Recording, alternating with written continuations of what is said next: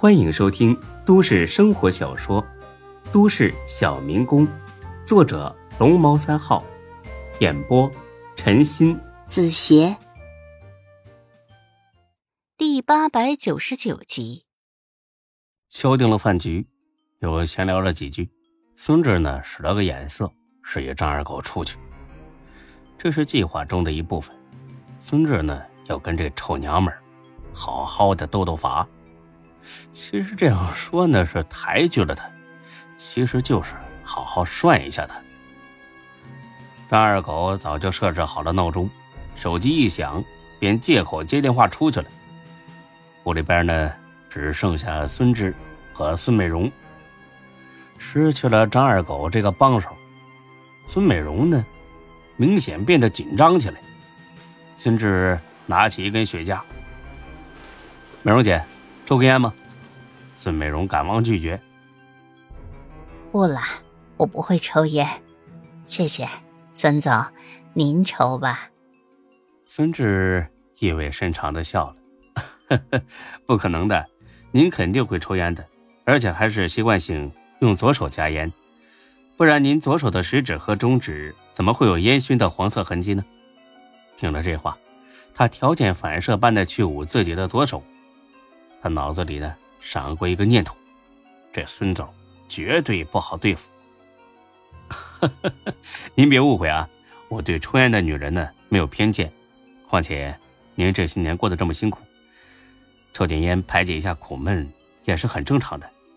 正愁找不到借口，谁料孙志主动给了台阶下，孙美荣呢？有点不好意思的笑了。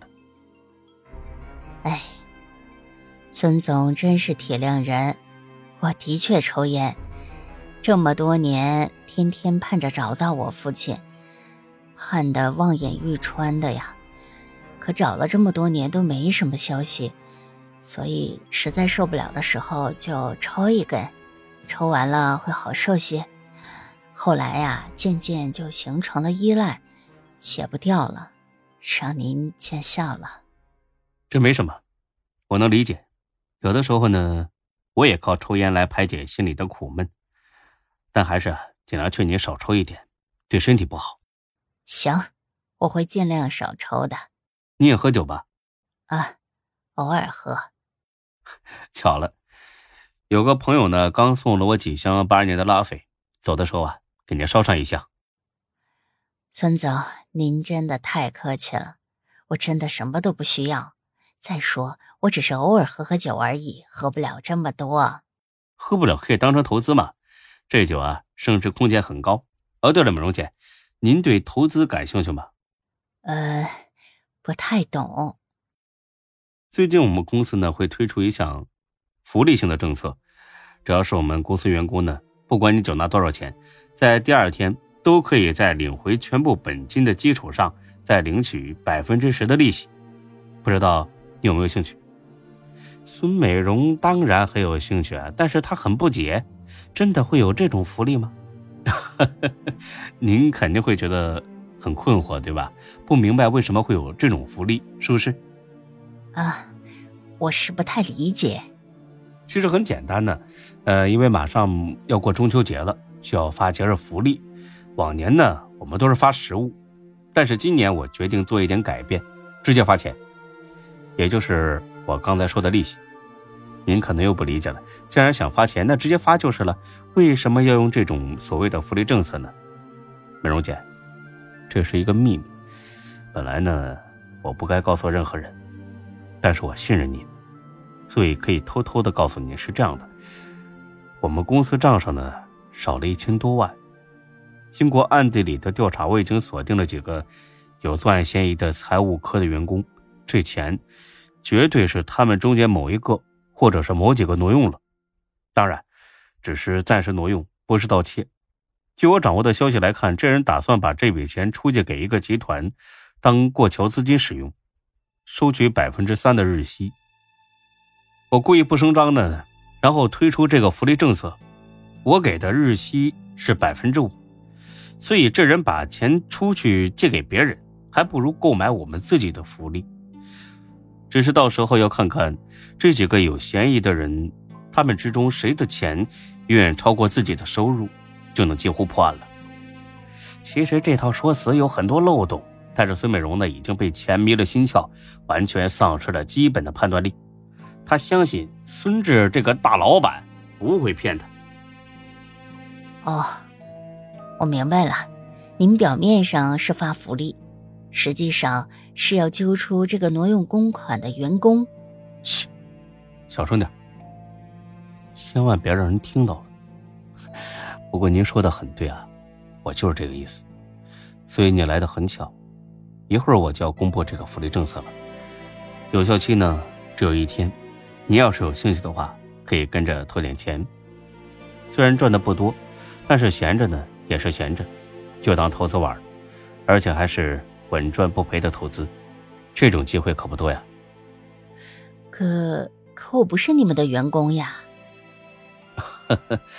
那我现在正式通知您，你已经是我们集团的员工了，可以享受这项福利。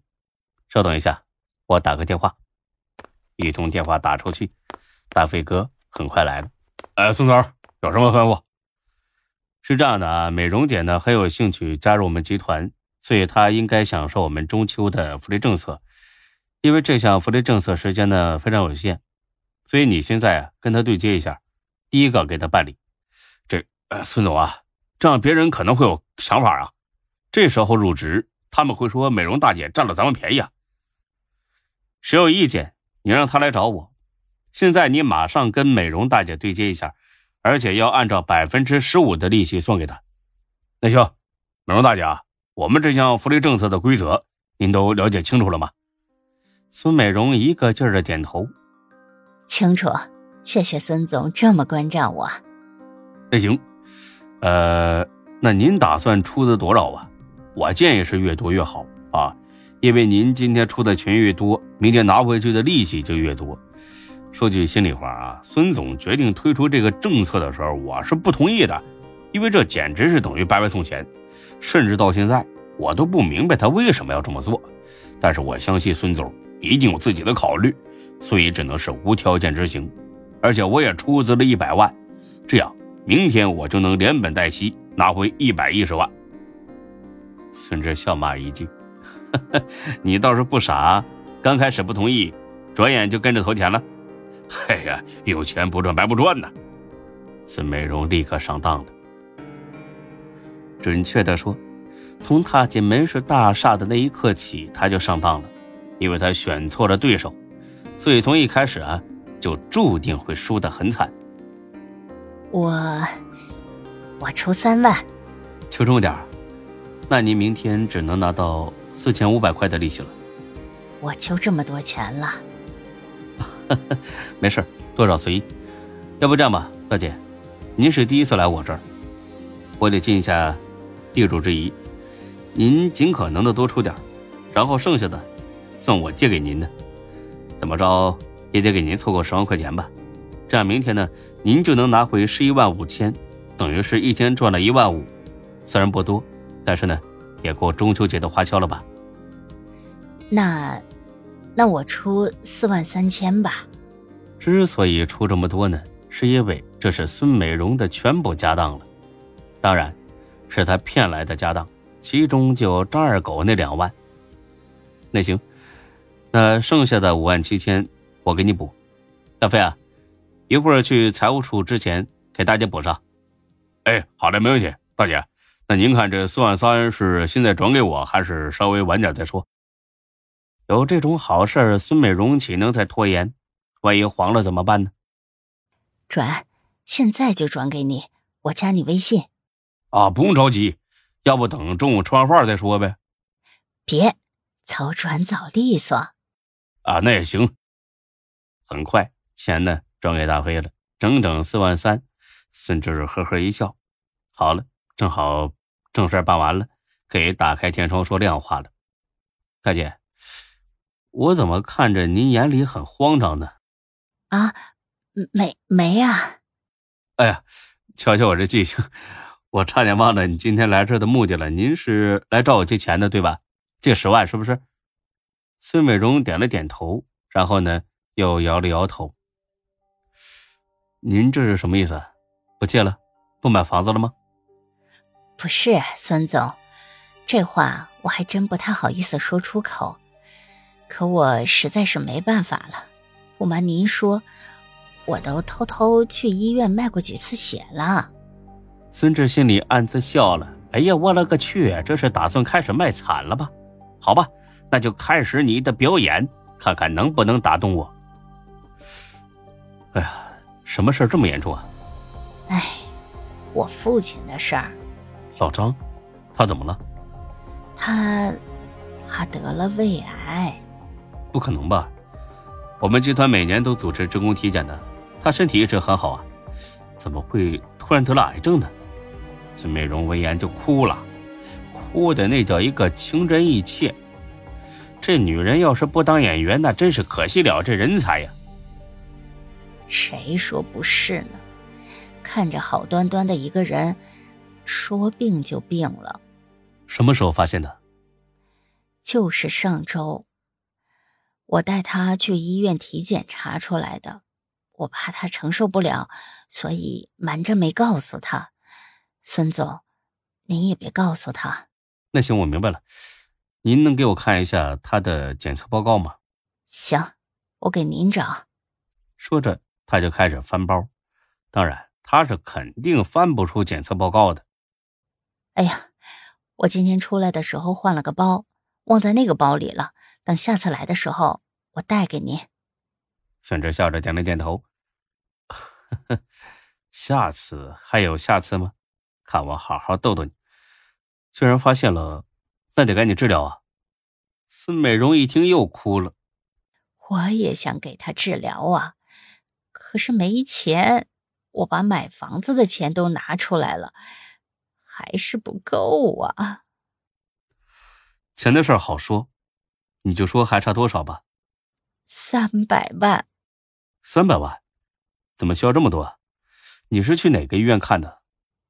我有一个朋友在北京的大医院工作，我把父亲的检查报告给他看了一下，他说这个情况还是有救的，但是需要一些昂贵的药品，几乎都是从国外进口的，所以费用高一些。不过只要能救我父亲，就算把我全身的血卖干净，我也无怨无悔。孙志真想给他一巴掌。真不知道人怎么能无耻到这种程度呢？哦，原来是这样。虽然费用多了点，但是既然有希望，咱们就不能放弃。这样吧，这钱我出了。孙美容心里乐开了花，她都有点不敢相信这是真的了。就这么好骗，三百万就这么到手了。看来自己很有诈骗天赋啊！真是后悔这么晚这么大岁数才入行。这些呢，都以后再说。当务之急是把承诺兑现。他扑通一声就跪下了，一个劲儿的磕头。谢谢孙总，谢谢孙总，您的大恩大德我永生难忘，下辈子就是做牛做马也要报答您。本集播讲完毕，谢谢您的收听，欢迎关注主播更多作品。